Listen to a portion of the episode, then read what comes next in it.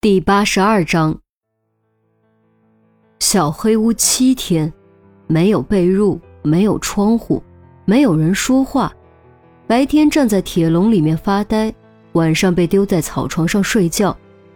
一天两顿饭，只有一碗白粥和一个鸡蛋。王小雷告诉王大雷，被关进去的第一天，他还会大喊大叫，但没有人理他。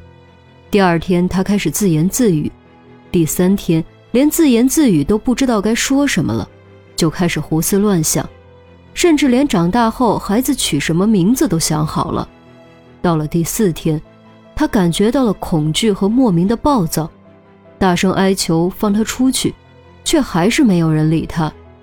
到了第五天，暴躁没有了，只剩下恐惧。到了第六天，连恐惧都没有了，只剩下麻木。至于第七天，他不知道第七天是怎么熬过来的，已经完全没有感觉了。严峰听得心惊不已，别说孩子，很多成年人都有幽闭恐惧症，这是一种生物的本能。王小雷刚进去就被关了七天，承受的精神折磨可想而知。然而，这还仅仅是惩罚的一部分，除了关小黑屋。还有打戒尺、打龙鞭、劳动改造等。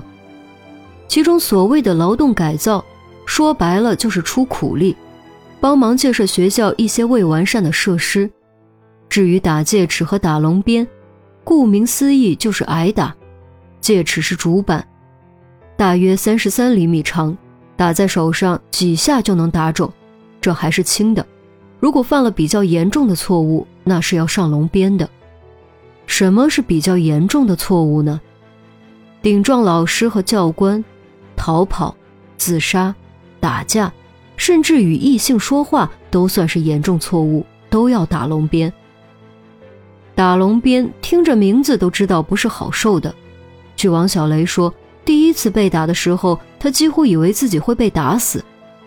还有一次别人被打，他亲眼看到龙鞭打错位置，打在地上。把地都打豁了。更加惨无人道的是，一人被打，全员强制观看。有谁敢看别的地方，立刻就会被教官呵斥。挨打的同学，打完被扶起来之后，还要说一句感谢教诲。就是在这样的人间地狱中，王小雷待了整整半年。等他回到家，整个人就变了。变得沉默寡言了，也不再喊王大雷爸爸。不是一个月能去看一次吗？你就一次都没去过。听到这里，即便身为刑警，严峰也感觉到了窒息。这是什么狗屁的修身学校？这分明就是在吃人血馒头，而且是青少年的人血馒头。王大雷抹了一把眼泪，颤声道。我去了，怎么会不去呢？去了，他没向你求救。严峰表示怀疑。我每次去，小雷都表现得很乖，我还以为他真的学好了。直到他回家，我才知道根本不是那回事儿。每次见面都有教官跟着，只要他敢不听话，回去就是一顿毒打，然后关小黑屋。他不是不想。是不敢呀！王大雷眼泪再次哗哗的往外流，鼻涕都跟着一并流了下来。严峰设身处地的想着王小雷当时的处境，深吸了口气，沉声道：“就算他当时向你求救，你会相信吗？”王大雷不答，只是哭。严峰知道答案了，就算当时王小雷求救，王大雷也不会相信，只会认为是王小雷渴望离开的借口，只会认为是王小雷还没有教育好的表现。事实上，大部分把孩子送去那种地方的家长，在学期结束前都不会相信孩子的求救。所以，换个角度想，这不只是家长不信任孩子，孩子也已经不再信任家长，或许。从被骗上车的那一刻起，信任的纽带就已经断了。而且是彻底的断了。你有没有带他去看过心理医生？严峰尽可能压下怒火，毕竟现在人都死了，生气也无济于事。更何况现在最痛苦的莫过于王大雷，或许他下半辈子都要陷在自责的地狱中。王大雷点头，正是察觉到王小雷不对劲，带去看了心理医生后，王小雷才告诉了他这些。在此之前，王小雷是完全不和他交流的。每天吃饭、睡觉、上学，就跟行尸走肉一样。那他有没有提到过白婷的事？严峰将问题转向白婷。白婷和王小雷是同时被送入同一所修身学校的，以二人的关系，互相照应是理所应当的。王大雷摇头，严峰蹙眉，问到这里就没什么可问的了。